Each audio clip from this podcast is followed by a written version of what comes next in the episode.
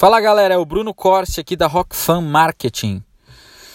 É, como é que você faz para vender carros importados, carros mais caros, não é? Acima de um ticket médio de, aí de 50 pau, 60, 70, 80, 100, 200, 1 milhão.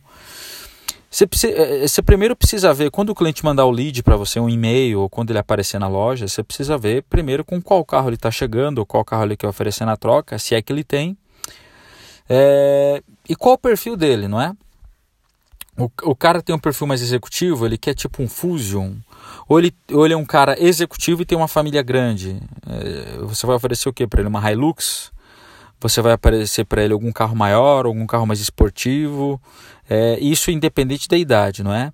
Tem jovens de 25 anos muito bem sucedidos que precisam de uma Hilux porque já tem família. E tem, jo e tem jovens de 60 anos, garotões solteiros, que querem um, uma Lamborghini, entendeu? Então isso depende muito do perfil de, de cada cliente que você vai atender, não é? Outra coisa, outra segunda dica para você, seus olhos têm que brilhar quando você for atender esse tipo de cliente. Tem que brilhar. Você tem que ter tesão para vender esse tipo de carro, entendeu?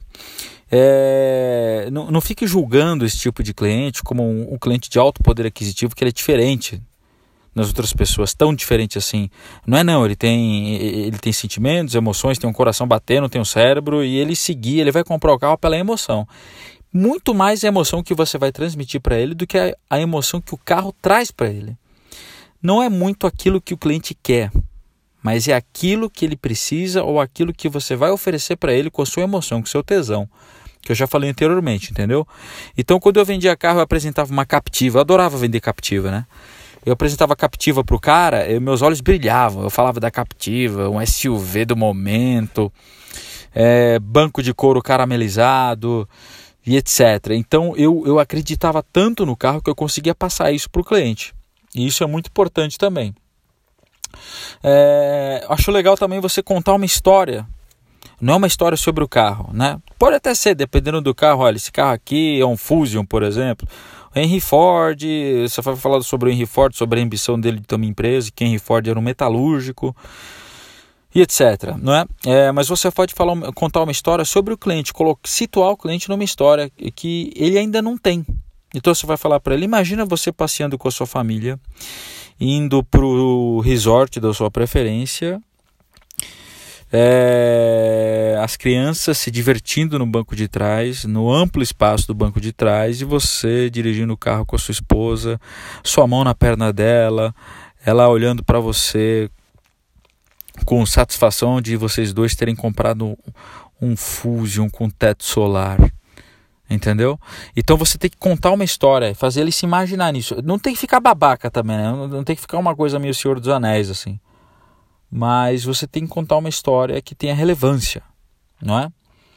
é o seu atendimento, a quarta dica que eu te dou é que o seu, o seu atendimento para esse tipo de cliente tem que ser exclusivo, tem que ser primoroso.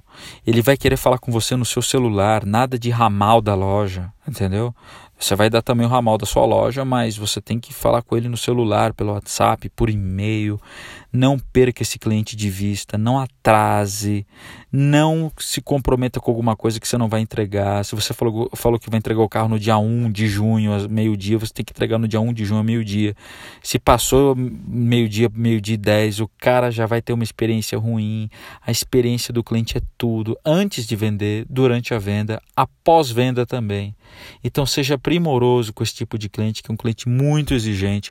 Como ele é um cara que tem alto poder aquisitivo, a hora dele vale muito dinheiro. Não jogue isso fora, certo? Não, não, não vai perder, não vai achando que você está vendendo um Celtinha para esse cara que você vai se dar mal, entendeu?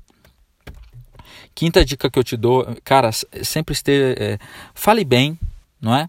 Fale o português corretamente. É, é, é, é não, não vai chegar para ele e falar assim: gostou da nave, patrão? puta que eu pariu, né? Você não tá vendendo móveis da Marabras, você tá vendendo é, um, um, Camaro, né? Um Camaro já até que saiu. Você tá vendendo um Mustang, você tá, você tá vendendo uma BMW. Não vai falar com ele, é chefe, ficar pegando no braço dele, entendeu? Não, não, não me venha com essa que o cara manda você. Óbvio, tem perfis e perfis de clientes, mas a maioria desse tipo de cliente não gosta muito desse negócio. Eu já eu tenho uma, uma, uma experiência com um tipo de cliente desse que o cliente Eu estava subindo a escada lá da concessionária onde eu trabalhava, numa Chevrolet, e tinha um amigo meu atendendo esse tipo de cliente, e ele pegou no braço do cara, o cara falou: Meu, não me toca.